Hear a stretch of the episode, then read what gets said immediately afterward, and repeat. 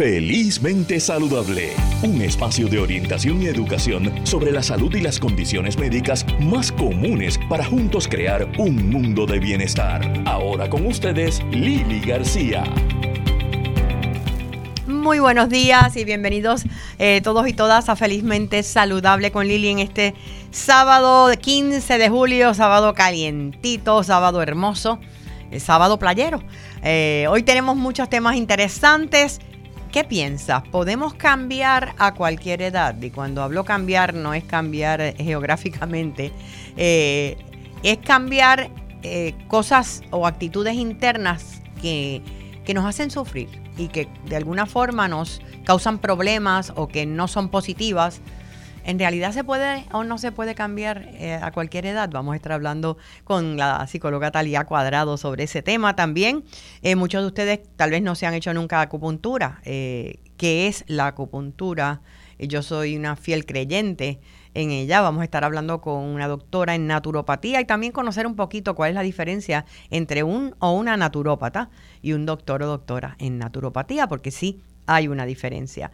Y para comenzar, vamos a hablar un poquito sobre lo que es la medicina de familia. ¿Qué es un médico de familia? Eh, ¿qué, a, qué, ¿En qué enfoca su práctica? Eh, ¿Cuáles son las preocupaciones mayores de estos médicos de familia eh, cuando ven a sus pacientes?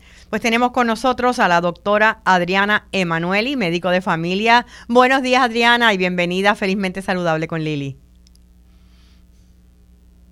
Muchas gracias por contar conmigo en la mañana de hoy. Eh, sé que te preparaste fuera de Puerto Rico y que eh, llevas pocos años acá eh, en tu práctica. Sí, em, bueno, estuve, hice el entrenamiento, ¿verdad?, en los Estados Unidos, en Miami, y hace, ¿verdad?, aproximadamente dos años que regresé acá. Ok, que me imagino que, y llegaste a practicar obviamente con pacientes allá y, y acá. Eh, eh que, que, quiero que me hables un poquito más adelante acerca de diferencia que has visto a nivel, ¿verdad? Eh, cultural y de comportamiento.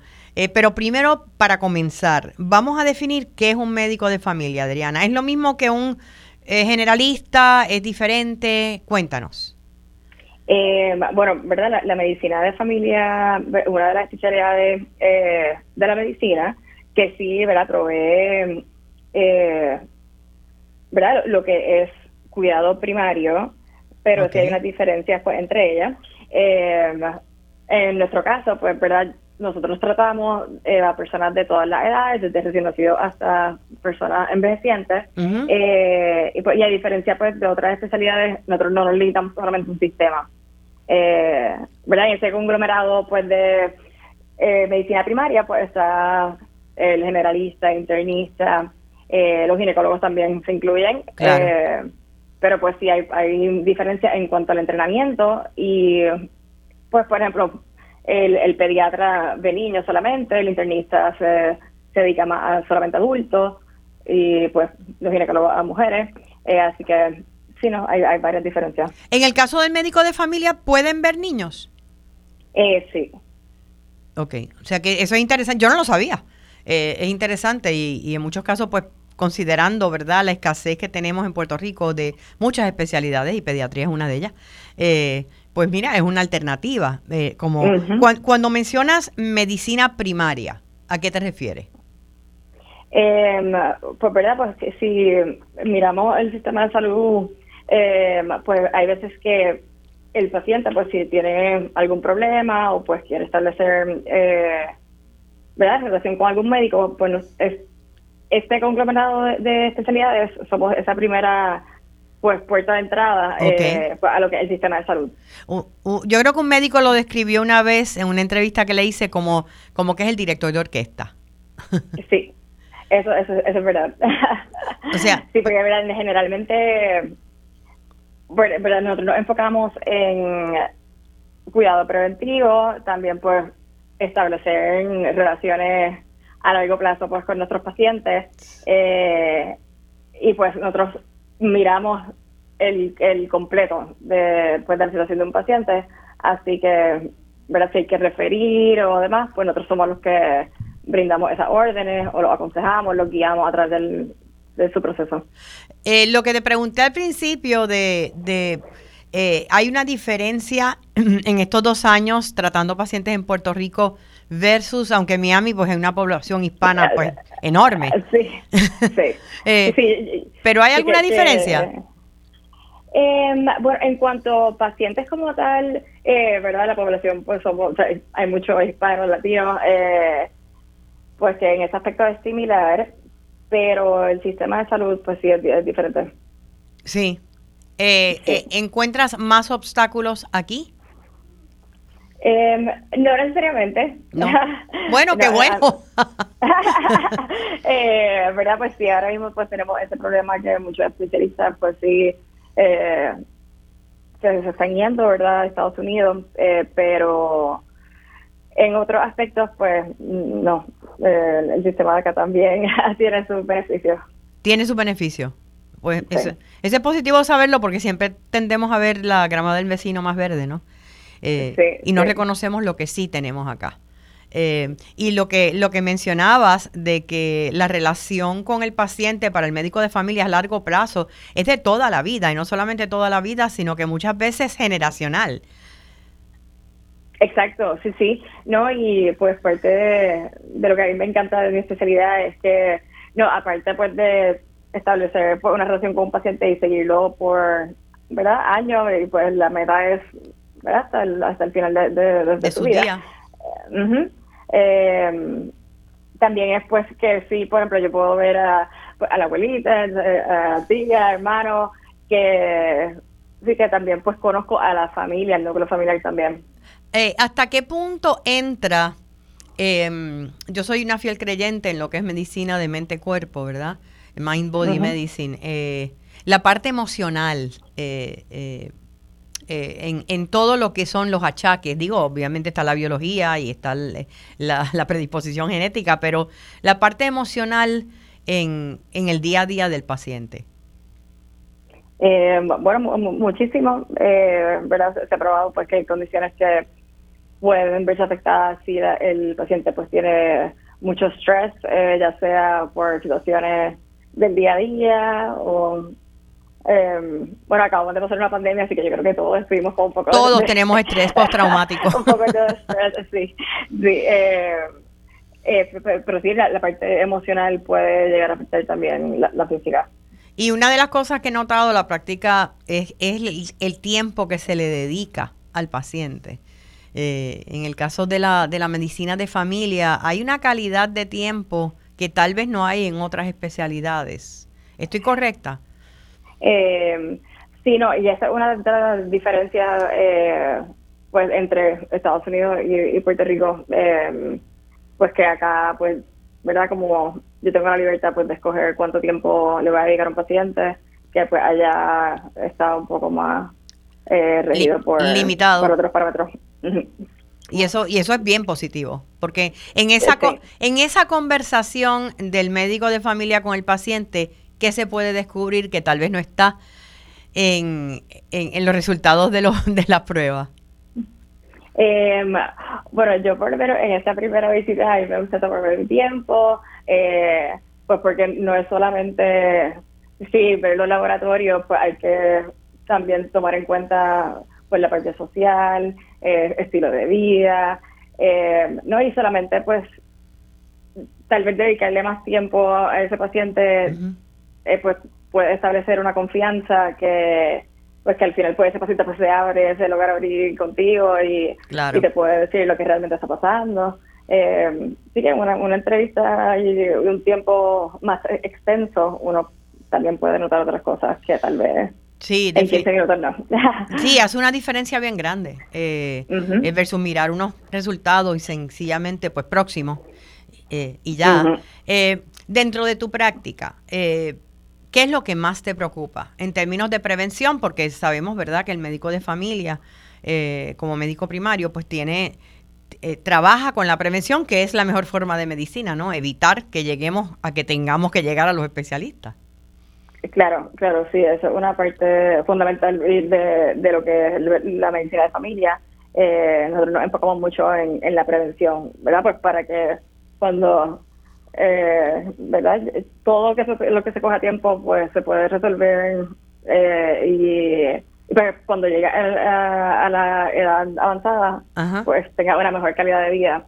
Eh, pero es que me preocupa, pues yo creo que en parte pues, acabamos de pasar una pandemia, muchos procedimientos, eh, ¿verdad? Hay un, hay un, hay personas que pues ahora es que pues están visitando a sus médicos en la oficina, eh, pues que esa continuidad se perdió y pues ahora es que se está restableciendo. que o sea que muchas personas eh, dejaron de hacerse las pruebas rutinarias que debían haberse hecho y ahora están retomando. Claro. Ok, o sea que y en términos generales, de, en términos de prevención, eh, ¿qué es lo que estás viendo en la población que, que ves como médico? Eh, ¿Qué nos hace pues, falta eh, hacer mejor? Eh, yo creo que muchas veces eh, uno visita a los médicos pues cuando tiene un dolorcito o un achaque eh, y no necesariamente pues cuando te sientes bien eh, y yo creo que pues parte de la importancia pues, de tener un médico primario es establecer una relación y hacer unos laboratorios tener todo de base no esperar a, pues tener un, problema mayor y yo creo que pues todo eso eh, va unido. Entiende, ¿Entiendes que tal vez los pacientes más jóvenes eh, están menos conscientes de eso? Porque tal vez obviamente los mayores pues tal vez tienen más achaques, ¿no? O sea que están yendo más regularmente, no solo a una, sino a varios médicos. Pero el paciente más joven como que tal vez no ve la importancia de eso. Eh, fíjate, ¿verdad?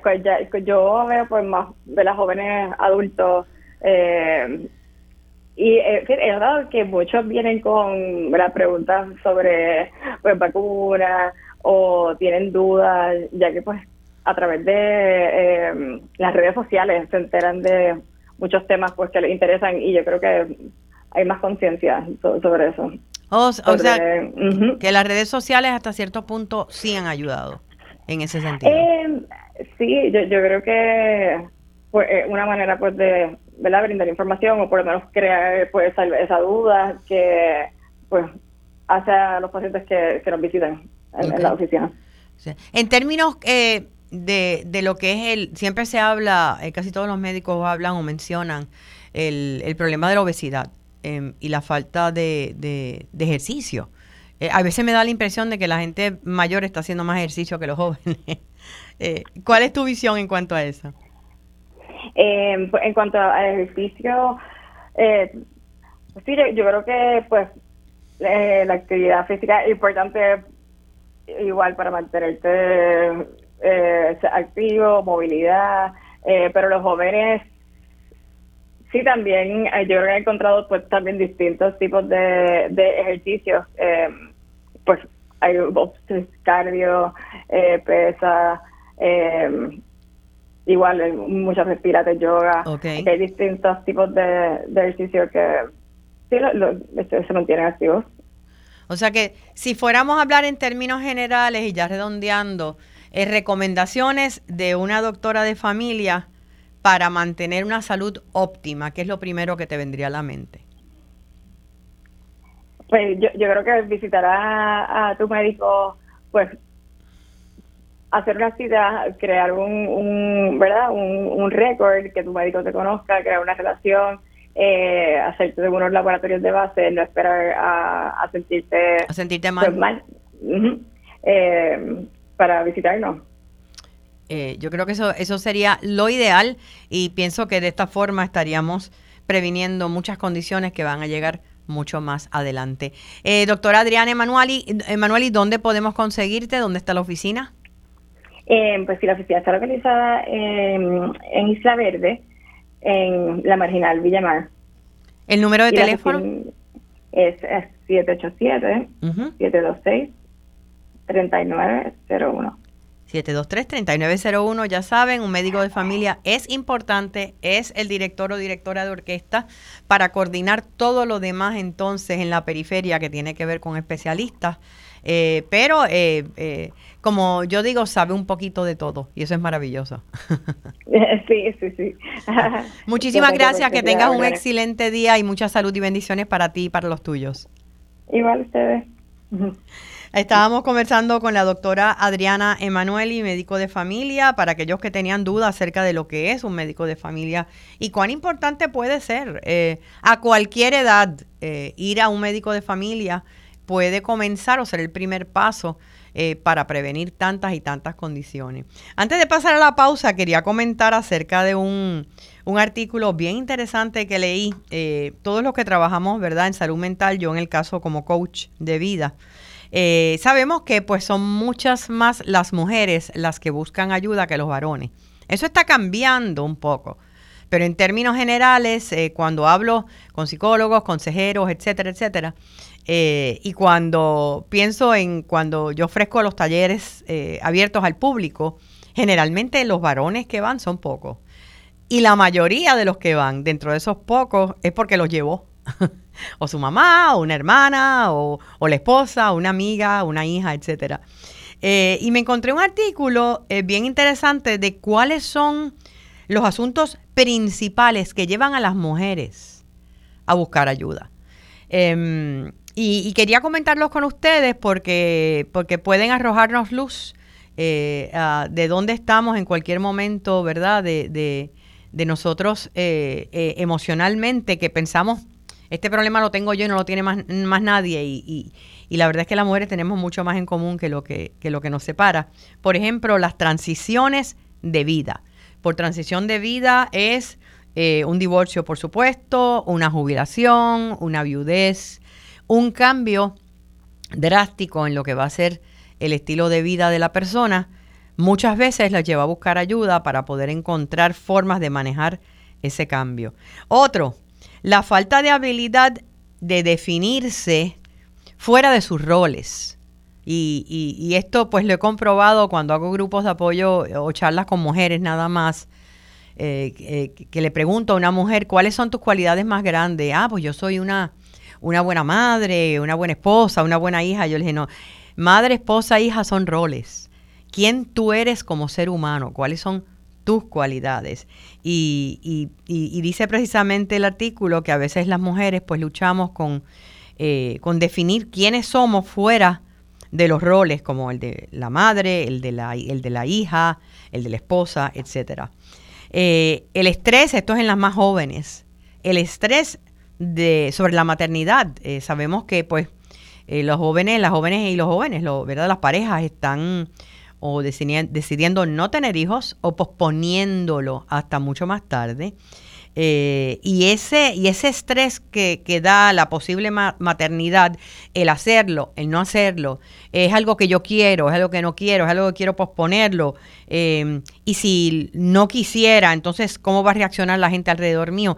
Eso es un, un elemento de estresor, especialmente, pues, por supuesto, para las mujeres jóvenes. El sentido de autoestima y de autovalía, la confianza. Eh, es lo que lleva el no tener la confianza para tomar unas decisiones, para tomar el control de sus vidas, sea de sus vidas personales o profesionales. Y es interesante porque muchas veces vemos que en la vida profesional una mujer puede tener eh, grandes fortalezas y, tú la ves y dices, wow, esta mujer está en control, pero su vida personal es un desastre. O sea que tenemos em, eh, eh, vidas, autoestimas diferentes, eh, pienso yo. Y ha sido por lo menos la experiencia que he tenido, no solamente conmigo, sino trabajando también con otras mujeres. y por supuesto, la presión de sentir que lo tienen que hacer todo. Y eso es típico en la charla que ofrezco del síndrome de la supermujer hablo mucho acerca de esto, de esta necesidad de lo tengo que hacer todo, yo tengo que ser 100% madre, 100% esposa, 100% profesional, vecina, amiga, tía, eh, y no darse cuenta de que muchas veces eh, se ocupan de situaciones que en realidad no les competen y podrían delegarlas y no son responsabilidad únicamente de ellas. Eh, la otra es la ansiedad. Se ha encontrado que las mujeres tenemos o demostramos niveles de ansiedad mayores que los varones. No es que a los varones no les dé ansiedad. Es que para nosotros las presiones que nos tomamos y que nos adjudicamos, las responsabilidades y los roles son mayores. Y, eso nos lleva a veces a tener unas expectativas, no solamente de nosotras mismas, hacia qué yo espero de mí, sino también de las expectativas de lo que pueden pensar otros de nosotros. Y eso es, ese es un elemento que puede llevarnos a una destrucción emocional porque estar pendiente todo el tiempo y sabemos que la ansiedad es hija de vivir en el futuro, siempre preocupada por lo que puede pasar.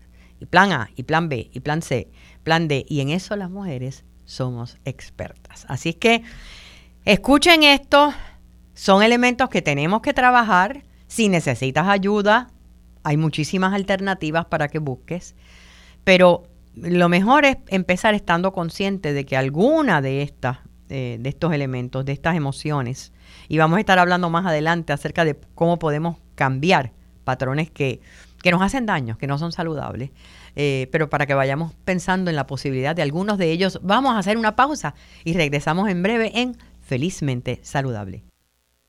Quédate con nosotros, oriéntate, edúcate y vive felizmente saludable en Radio Isla 1320. Puede tener muchas caras. El cansancio y la falta de energía, cambios emocionales y la dificultad para concentrarte. Tu piel luce diferente y estás perdiendo cabello o aumentas de peso sin razón alguna.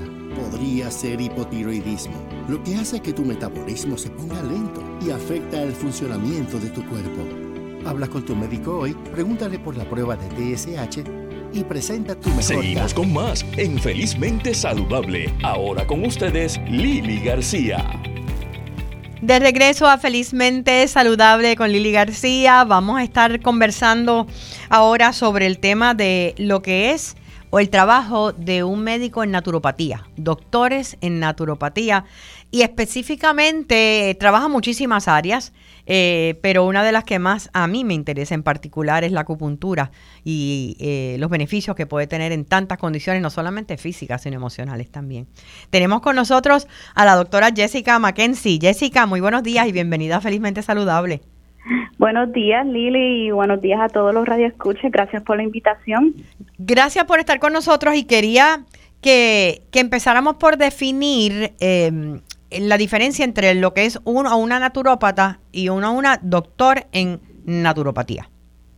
Bueno, primero que nada, ¿verdad? Me gustaría empezar un poquito sobre qué realmente es un doctor en medicina naturopática, claro. para entonces poder entender esa diferencia que hay eh, realmente, ¿verdad? Los doctores en medicina naturopática, sus siglas en inglés son ND, ¿verdad? Este, somos profesionales de la salud. Ese es Naturopathic Doctor, ¿verdad? ND. Exacto. Exactamente, Naturopathic Doctor en inglés. Este, son profesionales de la salud, ¿verdad? Eh, debidamente autorizados aquí en Puerto Rico, a Puerto Rico a ejercerla. Este, ¿verdad? Somos capacitados como médicos de atención primaria. Eh, así es que eh, estuvimos, ¿verdad? Eh, estudiando en escuelas de medicina naturopática por un promedio de cuatro años, cuatro años y medio, que son acreditadas, ¿verdad? Es importante decir esto, a nivel doctoral por el CNMI, que es el Council of Naturopathic Medical Education, ahí en Estados Unidos. Este, y que solamente aquí en Puerto Rico hay una sola escuela, que es, ¿verdad? La, por, de la que yo me gradué, eh, queda en el Turabo. es la única escuela aquí en Puerto Rico y en el Caribe. Estamos hablando de la Universidad Ana Méndez. Exactamente. En el de, la escuela está en el Turabo, en, en, el recinto de Turabo. Exactamente, ahí mismo. Así es que es la única aquí en Puerto Rico y en el Caribe. Las demás están todas en Estados Unidos. Este, así que eh, en mi caso particular fueron seis años de estudio, ¿verdad? Este, donde, donde, ¿verdad? Eh, me preparé también y donde incluyó lo que es acupuntura. Eh, así es que básicamente... ¿Que ¿La acupuntura la, la incluye siempre o no necesariamente? En la práctica. En la práctica de la, de la sí, en los doctores en, en, en, naturo, en naturopatía. No, no, no, no se incluye siempre. Eso es una modalidad de medicina china, ¿verdad? De medicina tradicional china, no se incluye, este, eso es aparte. Ok. Eh, y, eh, y, tú escogiste enfocarte en eso también. Exacto, exacto. En medicina china como tal, pues, eh, pues hice como que me enfoqué, esa es mi rama más, la, la, más favorita, aunque todo lo que se hace en lo que es medicina naturopática es muy importante también. Sí. Quisiera que me dijeras antes, ¿por qué la medicina naturopática? ¿Qué te inspiró, Jessica? Pues mira, en, en mi familia eh, somos, ¿verdad? somos muchos los que nos ha gustado lo que es la salud. Mi papá es doctor, mi hermano es doctor, mi, mi hermano, mi otro hermano es enfermero. O sea que mi tía también, este, que en paz descanse. Así es que siempre estuve rodeada de lo que es, ¿verdad? La salud y qué podemos hacer para, para, para ayudar a que esa persona sane. Así que yo, pues, eh, pues siempre me, me interesó esa parte eh, y qué realmente, qué podemos hacer para prevenir que eso no ocurra. O sea, que en el área de la medicina naturopática fue más la parte de la prevención. Sí, sí, es más, eso es uno de los enfoques más importantes, que es prevenir que la enfermedad pues se desarrolle. A veces tienen debates con tu papá y tu hermano médico, tú siendo médico en naturopatía. Pues fíjate, este, no, gracias a Dios nunca he tenido ninguna, ningún diferencia, este, diferencia eh, sí, pues quizás a lo mejor, pues, eh, dudas, ¿verdad? Como que eh, realmente eso funcionará o, o no funcionará. Eh, básicamente dudas como tal, pero así decirme como que no, eso no, eso no funciona, eso no es así, nunca, gracias al Señor nunca tuve esa. Han confiado en ti. Sí, sí, sí, sí, me han, apoyado y han confiado en mí, que es lo más importante. Eh, eh, ¿Has visto un, un aumento en este apoyo por parte de los médicos, verdad, tradicionales hacia la medicina naturopática? Pues mira, eh, eso es un tema un poquito, ¿verdad? delicado, pero sí, ahora mismo pues como que la visión de lo que es medicina natural, versus medicina convencional, pues eh, se ha ampliado. ¿verdad? Sí, este, eso, es eso es lo que yo estoy viendo, ¿verdad? No todos, hay algunos que son reacios todavía. Sí, claro, claro. Como todo, ¿verdad? Este, hay unos que se van a los extremos, sí. Eh, pero básicamente lo que lo que realmente yo quiero es complementar, ¿verdad? Que sea una medicina más complementaria que, que irnos todo, ¿verdad? A un extremo. Y, eh, algunas personas piensan, por ejemplo, que tú vas a ver un médico eh, naturopático y que te tienes que convertir en vegetariano, por ejemplo. Sí, eso, eh, sí, también tengo mucha muchas personas, muchos pacientes que piensan que, que, ¿verdad? que eso es lo primero que vamos a hacer. No, tienes que comer solamente frutas y vegetales y más nada. este, pero no, no es el caso. Realmente este, se tiene que evaluar a, la persona primero, ¿verdad? Este, y de acuerdo a lo que a lo que uno, ¿verdad? Vea en su en sus laboratorios, en su estilo, estilo de vida, todo eso, pues se hace un plan alimenticio adecuado para él o para ella. O sea que no necesariamente no, hay que irse a los extremos. No, no, no, no. no. Eh, vamos a hablar de acupuntura. Es algo que en mi vida ha sido sumamente eh, positivo en diferentes momentos en mi vida y especialmente en los últimos, ¿verdad? Casi tres años ya a, raíz de un diagnóstico de artritis reumatoide. Eh, cambió muchas cosas en mí porque yo hice, pues, lo que mencionas, yo estoy combinando y he combinado siempre la medicina natural con la medicina eh, convencional. Eh, ¿Qué es la acupuntura en palabras sencillas?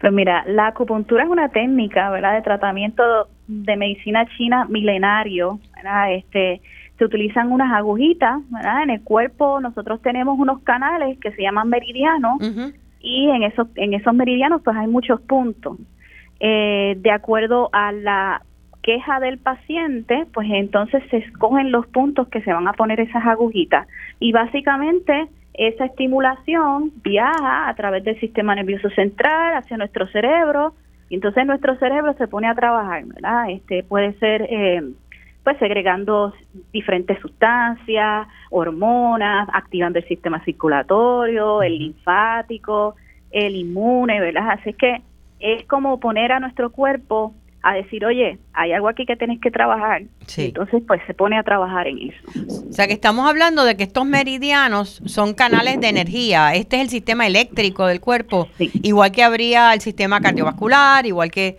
eh, ¿verdad? Tenemos arterias y venas, pues están esos, esos meridianos. Sí, esos meridianos son canales, ¿verdad? Que son canales enérgicos, ¿verdad? Somos energías todos, así que cuando hay una afección, ¿verdad? Una condición, una enfermedad, pues se dice que esta energía se, se, se estanca. Se ¿verdad? estanca, sí. Se estanca esa energía. Entonces, al poner esas agujitas, pues logramos liberar esa energía creando un balance. Ok. Y entonces así el cuerpo puede trabajar eficazmente. Muchas personas la pregunta que hacen es, ay, eso me va a doler. Sí, sí, tenemos tres tipos de pacientes. tenemos el paciente open mind. ¿verdad? que viene ya con, ¿verdad? Con, con esta idea de que pues quizás lo han visto y, la, y le interesa y están ¿verdad? dispuestos a recibir la acupuntura. Esos son ¿verdad? los que... El que viene, a- el que está, el que viene a todas. El que va a todas, el que va a todas. Entonces tenemos también los pacientes que le tienen miedo. Pero realmente el miedo no es, es miedo a lo desconocido. Seguro. ¿verdad? Este, eh, es a eso mismo, esas agujitas, ¿cómo será? ¿Me va a doler? Realmente esas agujitas son bien finitas. Sí. Este, no se puede comparar ni con la aguja que se utiliza para sacar sangre, ni para poner ninguna inyección. Y además que es tan superficial Sí, que- sí. Eso es lo que yo le digo a la gente, que tú casi no la sientes. No, no, no, realmente lo que más puedes sentir es comparado, ¿verdad? Como un- una picadita de mosquito y ni siquiera llega a ese nivel. Claro. Este, pero sí, ese, ese es el otro tipo de pacientes. Luego de que le pongo las agujas, pues se dan cuenta. Dice, adiós, pero si esto no molesta. Y pues ya sabes que ya pasaste el miedo. Ya lo demás es parte del cuerpo, ¿verdad? Seguir esa, esa estimulación. Hay, al- hay, hay un tipo de, de, de acupuntura donde se usa descarga eléctrica eh, pequeñas. Eh, Sí, eh, eh, ¿Tú sí. practicas esa o no necesariamente? No necesariamente, este, ¿verdad? Esa, eso se llama electroacupuntura. Electroacupuntura, es correcto. Esa es electroacupuntura, se utiliza, ¿verdad? Eh, depende de, ¿verdad? Usualmente se utiliza para condiciones musculo, mu- musculoesqueletales o musculares, tensión, este, espasmos musculares, este tipo de, de, de condición, se utiliza esa, ese estímulo a través de la aguja para poder eh, relajar el músculo, llevar sangre al área, ¿verdad? Este, oxigenarlo, todo eso. Eh. ¿cuál, cuál ha sido la respuesta que has tenido de los pacientes que ves? O sea, ¿en qué área es que mejor funciona la acupuntura? Pues, eh, realmente funciona en muchísimas áreas. Ajá. Este, de hecho, los pacientes escépticos, ¿verdad? Este, eh, que no creen o, o que no, ¿verdad? No, no, No, han tenido experiencia con ella, ¿no? No han tenido experiencia, muchos de ellos. Este, pues la OMS, que es la Organización Mundial de la Salud, desde el 1979, pues reconoce la eficacia, ¿verdad? La eficacia y la seguridad de la acupuntura como tratamiento en más de 49 enfermedades y, y condiciones, Wow. ¿verdad? Y trastornos. Así es que ya está considerada como parte, eh, como cualquier otra terapia, ¿verdad? Eh, este, que realmente funciona.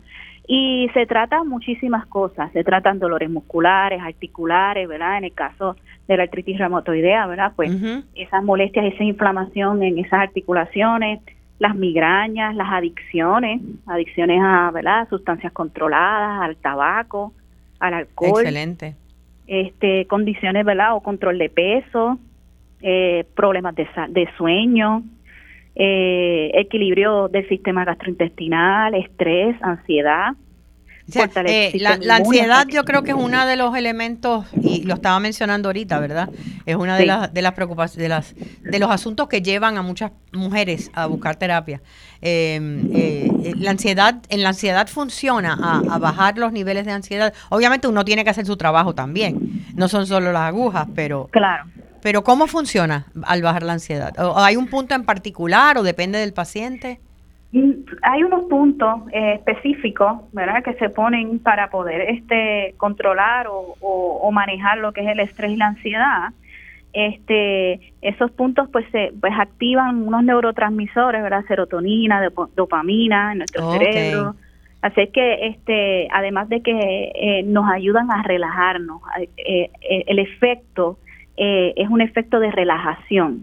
Y entonces al relajarse, pues uno puede entonces manejar eh, lo quizás lo que le esté causando el estrés. Claro, verlo con otra perspectiva, ¿no? Exactamente, exactamente, exactamente. Mantenernos lo más tranquilo posible, lo más relajado posible para entonces poder enfrentar, ¿verdad? ¿Qué, ¿Cuáles son las cosas que nos están causando estrés? ¿Cuál es la raíz de la, de, ¿verdad? de la, causa? Exactamente. Eh, aparte de, de, la acupuntura, mencionas la medicina china. No todos los médicos que practican acupuntura entran en lo que es medicina china como tal, que, que es un, un, tema fascinante. Eh, ¿Cuál es el enfoque principal de la medicina china? Pues, eh, como, ¿verdad? como dijimos anteriormente, se enfoca más bien en, lo, en, en, la energía, ¿verdad? En, en, nosotros somos un ser con energía, ¿verdad? De energía Así que este eh, se puede utilizar ya sea eh, como tratamiento acupuntura, se puede utilizar las hierbas, ¿verdad? Ellos utilizan mucho lo que son eh, botánicas, eh, coping o las ventosas, ¿verdad? Este, la moxa, que es también un, también se utiliza en, en lo que es la acupuntura como tal. ¿Qué es eso? la moxa es es como, es una hierba, una hierba. Ah. Sí, se utiliza eh, en las sesiones de acupuntura o se puede utilizar sola también y es eh, ayuda a que esa estimulación pues sea aún más profunda todavía. ¿Y eso se coloca, o sea, es tópico sobre el sobre la piel? Sí, sí, sí se coloca sobre la piel. Hay otros que se utilizan, ¿verdad? Eh, casi casi tocando la piel pero no la toca este hay otros que se ponen encima de la aguja diferentes maneras depende verdad obviamente de lo que el paciente eh, tenga Ok. En términos de, digo yo pensando en mí, ¿verdad? En términos de balancear, eh, sabemos que en la artritis reumatoide, como en todas las condiciones autoinmunes, eh, el, el, reto mayor está en, en un sistema inmunológico sobre, sobreactivo, ¿no? Exactamente. Eh, hiperactivo. ¿Esa área se puede balancear con acupuntura? Claro que sí. Este, la acupuntura no es, es crear balance. O sea que si tenemos un sistema inmunológico muy activo, pues cuando recibimos acupuntura, pues bajamos ese sistema inmune. Si lo tenemos al revés, tenemos un sistema muy debilitado. Muy debilitado. Pues entonces ayuda a, ¿verdad? a fortalecerlo es bien interesante, así que este es, es, darle esa herramienta al cuerpo para que el cuerpo se auto sane. Tenemos esa, claro, esa, este, ¿verdad? Eh, darle el empujoncito, el empujoncito para que el cuerpo entonces comience eh, o continúe su proceso de sanación natural. exactamente. Obviamente no tapamos el cielo con la mano, ¿verdad? Este, hay ciertas condiciones o vienen personas, ¿verdad? Quizás que yo no le puedo decir, mira, pues con acupuntura podemos bregarlo. Okay. Eh, alguna inflama, alguna, eh, como te digo, este, ay, eh, inflamación, no, eh, infección. Infecciones, por ejemplo, sí. Alguna infección eh, muy grande, alguna herida abierta sin suturar, ¿verdad? Este, en mujeres embarazadas, al principio hay ciertos puntos que no se pueden estimular porque pueden provocar la labor de parto. O sea que hay ciertas contraindicaciones también que se tienen que tomar en cuenta, ¿verdad? Depende del paciente que venga. ¿Y desde qué edad, Jessica? Pues fíjese, se puede hacer desde bien bebé, desde bebé. Desde bebé. Desde bebé se puede utilizar, la acupuntura, obviamente eh, hay métodos diferentes. en, un, en un infante pues no se van a utilizar agujas, ¿verdad? Este, eh, que penetren la piel. Seguro. Este, ya cuando son más niños más grandes, pues sí se pueden utilizar. Lo único que no se dejan puestas es como un in and out. Se pone y se saca rápido. Se pone y se saca rápido. Hay ocasiones ya en pacientes adultos que sí se dejan puestas. Sí, el tratamiento de acupuntura regularmente dura unos 15 minutos, de 15 a 20 minutos con las agujitas puestas. O sea que habría que esperar. Pero de verdad que es un campo fascinante, eh, aunque tiene miles de años, hay personas que piensan que es algo nuevo eh, y, y, no lo es. ¿Dónde está eh, tu oficina? Mi oficina está en la avenida Jesús de Piñero en San Juan, este, en la 1270, al lado de... ¿Perdón? Ah, no, no, ¿el teléfono? El teléfono es el 787 706-8989. 706-8989. Estamos hablando con la doctora Jessica Mackenzie. Ella es doctora en, naturopatía eh, eh, excelente práctica, eh, tiene la medicina china, la acupuntura, medicina ortomolecular también. dense la oportunidad, porque hay veces que cuando tenemos cualquier condición de salud, especialmente si es crónica, el complementarlo con, con, con la medicina natural, pues es una excelente herramienta. Claro que sí. Muchísimas gracias, Jessica. Gracias de verdad. Mucha salud para ti y para los tuyos. Bien, muchas gracias. Saludos. Saludos. Continuamos con más, vamos a una pausa y regresamos en breve. ¿Podemos cambiar a cualquier edad o no? Vamos a regresar en breve aquí en Felizmente Saludable. Quédate con nosotros, oriéntate, edúcate y vive felizmente saludable en Radio Isla 1320. Si tiene alguna condición crónica como hipotiroidismo, hable con su médico para ver si una receta de 90 días es adecuada para usted. Con una receta de 90 días tendrá el tratamiento suficiente para tres meses y así será menos probable quedarse sin su medicamento. Además hará menos viajes a la farmacia y un copago solo cada 90 días. Si su médico establece que el medicamento a largo plazo es eficaz y lo tolera bien, pregúntele hoy si una receta de 90 días es adecuada para usted. Auspicia AbbVie.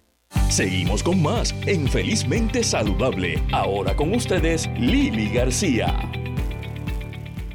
De regreso a nuestro último segmento de hoy de Felizmente Saludable con Lili. Hace muchísimos años, eh, uno de mis maestros espirituales, el monje budista eh, Sogyal Rinpoche, en una charla, eh, mencionó algo que, me, me marcó, ¿verdad? Dijo, si hay algo en ti en ti, no en otro, en ti, que te causa sufrimiento, que te causa dolor, que te afecta negativamente tu calidad de vida, tú lo puedes cambiar porque no vino contigo de fábrica, lo recogiste en el camino.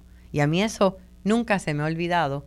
Eh, y he podido ver personas que a cualquier edad han hecho transformaciones bien positivas en sus vidas y, y, veo también personas que me dicen, ay no, yo soy muy vieja ya para cambiar, muy viejo para cambiar a estas alturas en mi vida. ¿Qué piensa la psicóloga Talía Cuadrado de esto? La tenemos en línea. Adelante, Talía. Eh, buenos días. Buenos días, Lili. Bueno, ¿podemos o no podemos cambiar, Tali? Por supuesto que a eso me dedico yo. Digo, hay gente que es más dura para cambiar que otras. Pues sin duda ninguna, porque tampoco es fácil. O sea, ah, no, podemos decir que así como que lo hacemos inmediatamente. Además, tenemos que tener en cuenta eh, el, lugar donde se dan esos cambios también. Hay lugares y formaciones humanas que son más dadas al cambio. La nuestra, por suerte o por desgracia, no es muy dada al cambio. Cuando hablas de la nuestra, ¿te, te refieres a culturalmente? Culturalmente, sí, porque aquí se aprecia mucho el que te encuentren 20 años después y te digan, estás igualita. Qué embuste. Eh, eh, sí, no, pero generalmente este, cuando pienso yo que cuando estamos hablando de eso, eh, estamos refiriendo, aunque sea mentira, físicamente, ¿no? Sí, pero también te eh, hacen alusiones a tu comportamiento, a lo que tú haces, a lo que tú eres, a lo que dijiste hace 20 años. Ok. O sea, no, no es una cultura que te dice así, ah, cambiaste aquel comportamiento que tenías, que tenías un carácter terrible. No, nadie te va a decir eso. Todo lo contrario, te van a decir, no, no, pero es que estás bien, estás esto. es que tú eres así, es que tú eres así. Es que ya naciste así. Eh, yo, yo a veces te, te tengo que confesar que entre las cosas, a mí me sacan de, por el techo pocas cosas, pero cuando, cuando personas que, que tú ves, que tú sabes que necesitan cambiar, te dicen, es que yo soy así, es una, es una combinación entre compasión hacia la persona, porque me da mucha pena que se sientan así, y coraje, ¿no te das cuenta que sí puedes? Sí, es más bien pena, porque esa persona todavía no se ha dado cuenta que está en, tus en sus manos cambiar. Piensa que es que de alguna manera se tiene que juntar el cielo con la tierra un día y entonces ella cambia, ¿ves?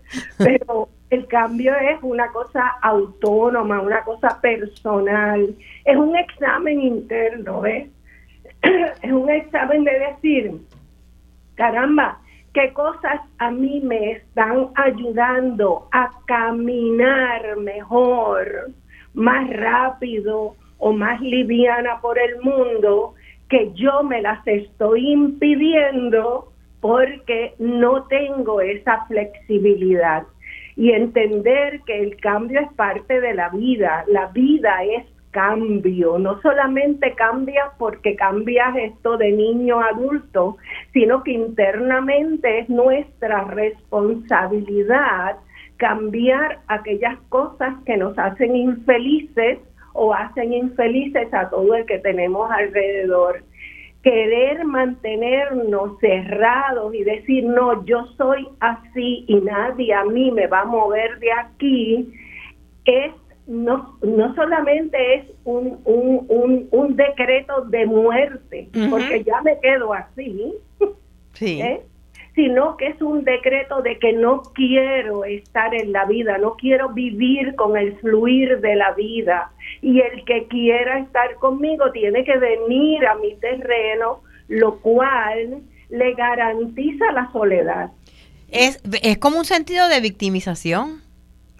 Sí, es un sentido también de, de, cerrarse, ¿no? De decir, no, yo no soy flexible, yo soy así, yo no voy a invertir. Que cambien los demás, ¿ves? Que cambien los demás, sí, cuando los demás cambien, entonces cambio yo y esa persona todavía no se ha dado cuenta que la propia vida es su propia responsabilidad, no es responsabilidad del otro. Claro. Es nuestra, es nuestra, es de cada uno de nosotros. Cuando tú ves, eh, ¿verdad?, que llevas tantos años de práctica como psicóloga, áreas donde, donde hay personas que han cambiado eh, para bien sus vidas, eh, ¿qué áreas son las que, las que has visto más positivas? Pues mira, el carácter. El carácter. El carácter. Eh, el, el, el, carácter, si logras flexibilizar aquellos lugares de tu carácter que te permiten relacionarte con los demás, relacionarte contigo mismo y poder flexibilizar tu comportamiento, definitivamente es una ganancia extraordinaria, porque ya puedes funcionar en el mundo sin estar reaccionando a todo lo que encuentras. Pero para eso se requiere mucho mindfulness o autoconciencia. Se requiere mirarse para adentro. Sí. Sí, se refiere en vez de estar mirando para afuera porque los demás están equivocados, es mirarse para adentro y ver de qué manera yo puedo mejorar esto. Sí, o sea que eh, esa capacidad eh, para observarnos internamente es determinante para poder hacer un cambio. Sin duda ninguna, cualquier cambio que quieras hacer, tienes que partir de que el cambio sale de ti, no viene a ti desde afuera. Claro. Porque los cambios que vienen a nosotros desde afuera nos pasamos peleándolos toda la vida. Todavía hay gente que pelea porque no puede tener un teléfono fijo en su casa. O sea, ¿Me entiendes? Entonces son cambios hacia afuera, pero cuando, cuando dices no, a mí me hace bien flexibilizarme ante las situaciones porque me da más, más juego. me, me, me pone en una situación donde yo puedo estar en cualquier lugar sin reaccionar ante esas situaciones. Sí, o sea que el, el, el, ejemplo que yo muchas veces doy es las personas que viven con, con el coraje en la carretera, el road rage, eh, donde sabemos que vivimos en un país donde se guía muy irresponsablemente y eso no va a cambiar por el momento. Entonces, que te saque por el techo cada corte pastelillo, pues para mí es entregarle tu balance y tu paz mental a otras personas. Sin duda ninguna, porque hay un sinnúmero de cosas en la vida que nosotros no podemos cambiar y entre ellas es al vecino, ¿verdad? Al otro ciudadano, no lo podemos cambiar, pero sí podemos cambiar la mirada que nosotros tenemos hacia esas cosas. Y mientras más tranquilidad interna podamos tener, mientras más flexible pueda ser nuestro carácter, pues mejor calidad de vida podremos tener porque si no nuestra calidad de vida se ve atacada 24 horas al día por todos los eventos que puedan suceder a los cuales yo voy a reaccionar y al final no me doy cuenta que en el día he estado reaccionando a todo, pero no he hecho nada.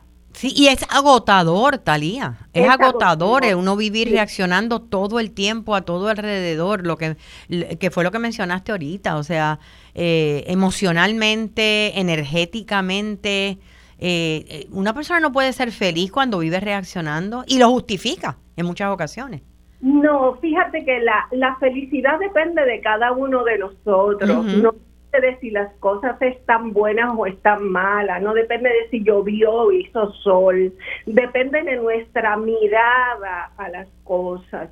Entonces, traer eh, toda esa energía que tenemos puestas en el afuera, traerlo hacia adentro, pues necesariamente conlleva mucha introspección, mucho trabajo personal, mucho reevaluar, redefinir las cosas que estamos pensando que fastidian la vida y sin embargo somos nosotros los que nos estamos permitiendo que eso nos fastidie la vida. Yo hablando precisamente sobre este tema esta semana, ¿verdad? En el segmento que tengo en Guapa, pues eh, las muchachas me preguntaron que en el caso mío, eh, que había sido difícil transformar y, y, lo, lo, tengo que decir porque es parte de un proceso, esto no ha ocurrido, y es que como yo soy eh, líder por naturaleza, eh, tiendo a tomar control de las situaciones, cuando especialmente si no hay nadie más haciendo nada, pues tiendo a, querer controlar las cosas y a querer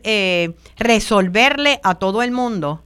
Y he tenido que darme cuenta de eso, eh, hacer introspección y cuando la tendencia viene, alejarme. Claro, sacar las manos, porque aprender a meter las manos es importante, pero a sacarlas. sacarlas es peor, es más difícil. Es más difícil, sí. Sí, y ha sido algo que todavía la tendencia está allí, posiblemente esté toda mi vida, pero he aprendido a soltar un poco y a entender esa no es mi responsabilidad. Sí, porque Lili, contenernos, contenernos ante una situación es, ok, veo la situación, veo lo que está pasando, déjame tomar unos segundos para yo ver cómo yo voy a reaccionar a eso, cómo voy a meter las manos en eso y decidir entonces qué es lo que vas a hacer, no hacerlo automáticamente. O impulsivamente. Exacto. En el caso tuyo, y te pregunto ahora a nivel personal, eh, ¿cuál es el cambio que te ha dado, que ha sido más reto para ti? ¿Y cuál has logrado del cual te sientes orgullosa?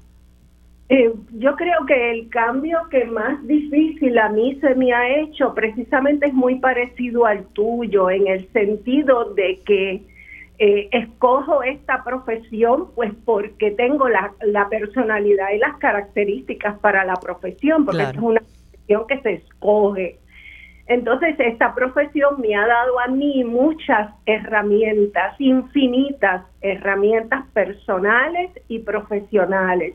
Y cuando veo algo, pues pienso, esto podríamos hacerlo de esta manera, solucionarlo así, conciencia de esto. Gajes del oficio, son gajes del oficio.